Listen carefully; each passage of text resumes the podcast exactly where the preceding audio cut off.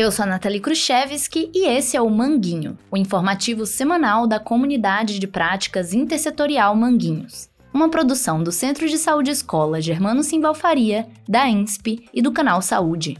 Episódio de hoje: Vozes de Moradores.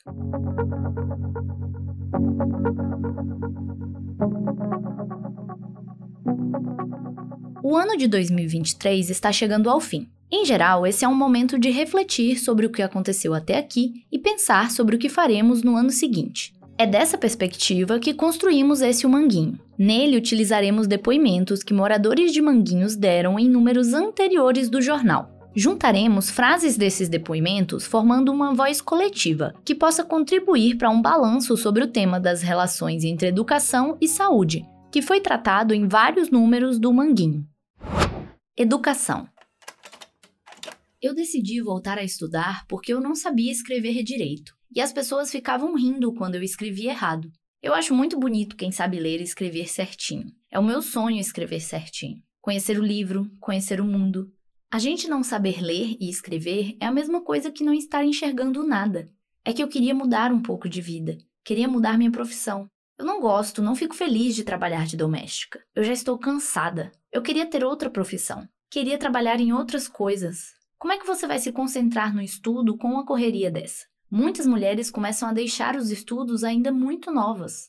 Eu conheço situações de crianças, até de 8 anos, que já começaram a parar de ir para a escola para tomar conta dos irmãos. E em seguida tem aquelas que têm filho muito cedo, a partir de 13, 14, 15 anos. E às vezes até menos. Tem filho e por esse motivo elas acabam também abandonando os estudos. Muitas também são obrigadas a trabalhar para ajudar a família, então acabam também largando os estudos. O que nós, mães, sentimos quando nossos filhos se afastam da escola é uma sensação de impotência e de derrota, que fica no coração por conta da gente não conseguir mantê-los na escola até concluir os seus cursos, até realmente atingirem o objetivo de estarem prontos para a vida, não só para o mercado de trabalho. Saúde.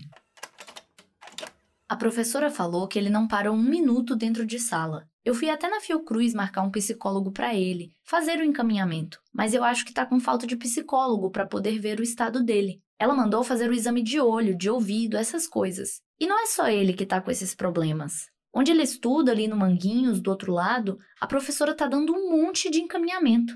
Ela falou que tem muita criança com esses problemas, com problemas na sala de aula, na escola. Minha filha tem TDAH e hiperatividade. Ela tem déficit de atenção. Na escola que ela estuda, a prefeitura não disponibiliza um mediador para ajudar ela nas atividades em sala de aula. Concordo com o que você falou. Só que tem que ser degrauzinho por degrauzinho, entendeu? A nossa luta, a nossa correria agora é pelo menos para ter professores dentro das escolas. Porque tem muitas escolas que estão sem professores. Pelo menos agora a gente tem que conseguir psicólogo, atendimento junto à clínica da família para os nossos filhos, que também não tem. É complicado. Essas vozes de Manguinhos tornam bem visível a necessidade de fortalecimento do programa Saúde na Escola, o PSE. Essa é uma política pública federal e intersetorial que tem o objetivo de trabalhar pela promoção da saúde dos estudantes. Essa política foi tema de uma série do Manguinho, que foi do número 93 ao 97. Vimos que promover saúde depende de promover a educação e vice-versa. Essa relação entre educação e saúde está em muitos outros números do jornal, como por exemplo o Manguinho 52. Nele apresentamos o placar da saúde, que em junho de 2022 estava no mural do Centro de Saúde da ENSP.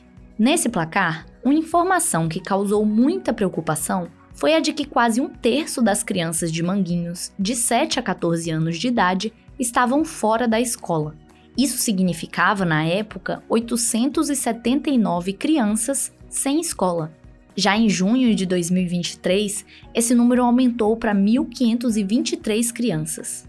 Isso significa que mais da metade das crianças de Manguinhos nessa faixa etária estão fora da escola.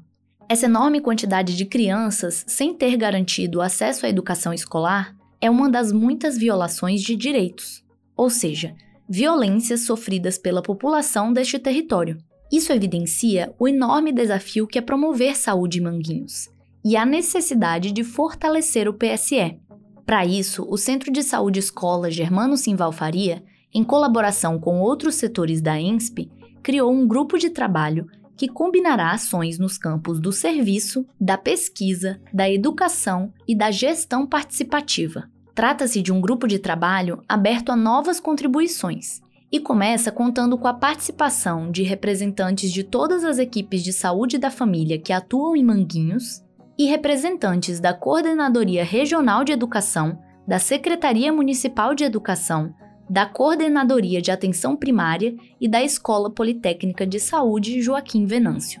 Esse grupo lançou um questionário para que as pessoas que estão na base do trabalho do PSE em Manguinhos participem da construção de um plano de ação para ser desenvolvido em 2024. Esse questionário está disponível em um link que se encontra na descrição desse episódio, na intenção de que os moradores de Manguinhos, estudantes e trabalhadores dos serviços públicos desse território possam contribuir para que o plano de ação do PSE de Manguinhos para 2024 seja o mais potente possível.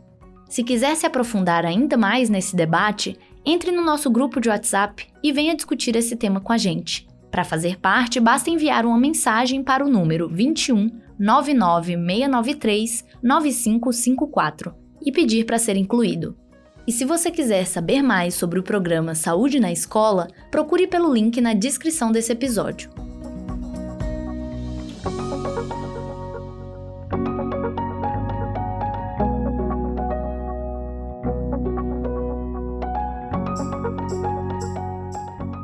O Manguinho é o informativo semanal da comunidade de práticas intersetorial Manguinhos.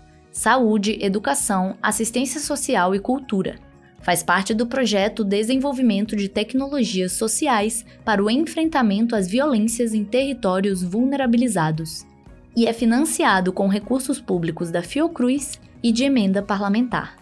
O texto desse episódio é de Maria das Mercês Navarro Vasconcelos. O design de Douglas Ludens. Coordenação de Carlos Costa. Locução, edição e finalização Nathalie Khrushchevsky.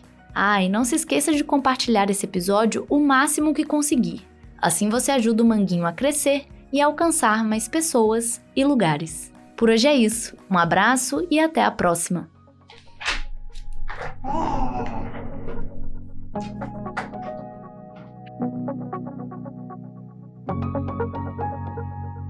Thank